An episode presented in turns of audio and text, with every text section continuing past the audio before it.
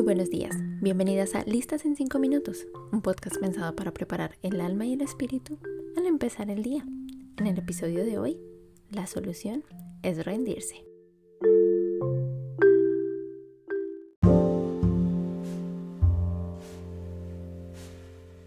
Dichoso el que resiste la tentación porque al salir aprobado recibirá la corona de vida que Dios ha prometido a quienes lo aman. Estoy leyendo Santiago capítulo 1 versículo 12 en la nueva versión internacional.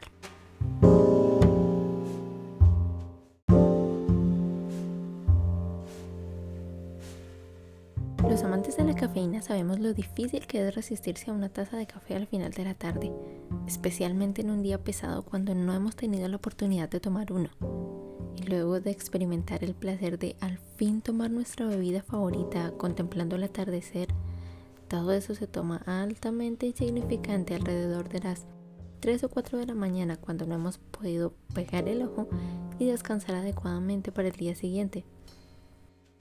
Lo único que queda entonces es aceptar que ya no dormimos y aprovechar ese extra tiempo para ser medianamente productivos, aunque eso cueste tanto al día siguiente. Lo peor de esto es que estoy segura de que esto no nos pasa solo una vez en la vida una vez nos pasa, dejamos de hacerlo por un tiempo, tal vez un mes o dos, y luego en un día que pensamos que tal vez si tomamos un poquito nada más, o del descafeinado, o que es que el de máquina es el que me hace daño, el de la casa será mejor. Y así, por quedar bien o por no reconocer nuestras debilidades, terminamos cayendo en un círculo vicioso de no vuelvo a hacerlo y luego arrepentirnos por haber tomado decisiones equivocadas. Pero Ay, ojalá esas fueran las únicas decisiones malas que tomáramos. Del mismo modo que con la cafeína, volvemos a caer una y otra vez en esos malos hábitos que hemos jurado dejar. Volvemos a caer, volvemos a caer en aquello que nos roba el tiempo, que nos hace sentir más solos o que nos hace creer en las dulces palabras de aquella persona que no nos conviene y por más que intentamos con todas nuestras fuerzas, no lo logramos por completo. ¿Qué hacer entonces? El problema es precisamente ese, intentarlo solo. Soy fanática de los stand-up comedy y alguna vez, no me pregunten por qué, terminé viendo a un comediante que se burlaba de los cristianos porque, según él, en su mayoría decidimos buscar a Cristo para dejar las drogas. Por supuesto que esto me molestó, pero al mismo tiempo me puso a pensar en todos los casos de hombres y mujeres que conozco que precisamente vienen del que llamamos bajo mundo, como si el de nosotros fuera muy alto. En fin, uno de los casos para mí más impactantes con esta característica es el del evangelista Nicky Cruz, quien era uno de los líderes más peligrosos de las pandillas de Nueva York. Su historia se ha plasmado en varios libros. El primero llamado La Cruz y el Puñal de David Wilkerson el cual se llevó al cine, otro escrito por el mismo llamado Corre Nicky Corre. Este último se ha convertido en un documental y hasta en una canción de Richie Ray y Bobby Cruz, que lleva este mismo nombre. Y como él, muchos más que han sido rescatados de las calles o las adicciones reciben cambios extraordinarios en su vida y deciden seguirlo. Así que me pregunté, ¿por qué sucede esto? ¿Acaso Dios prefiere que caigamos demasiado bajo antes de poder usarnos?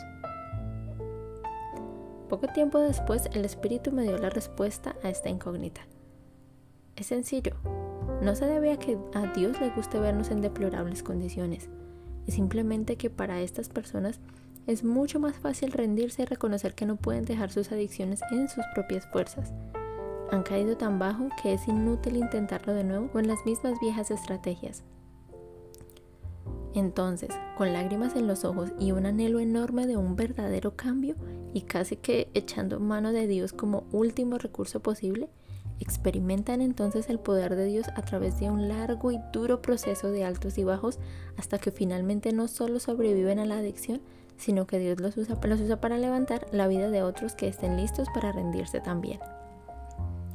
Sin embargo, en nuestro caso, como no nos vemos en un espejo despojados de toda dignidad y valor, entonces para ti y para mí se hace más difícil rendirnos. El orgullo que poseemos nos hace pensar una y otra vez que podemos dejarlo cuando queramos, y así se pasan años y años engañándonos a nosotros mismos. ¿Y tú? ¿Qué área debes rendir hoy? Terminamos con una oración.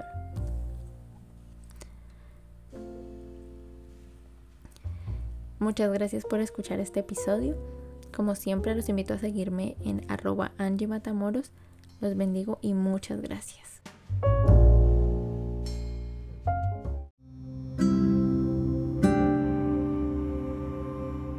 Padre, hoy te pido con todo mi corazón que todo aquel que está escuchando esto tenga el valor para rendirse, que tenga el valor para romper con el autoengaño y pueda poner un alto en su camino que este día sea el comienzo de una vida diferente contigo.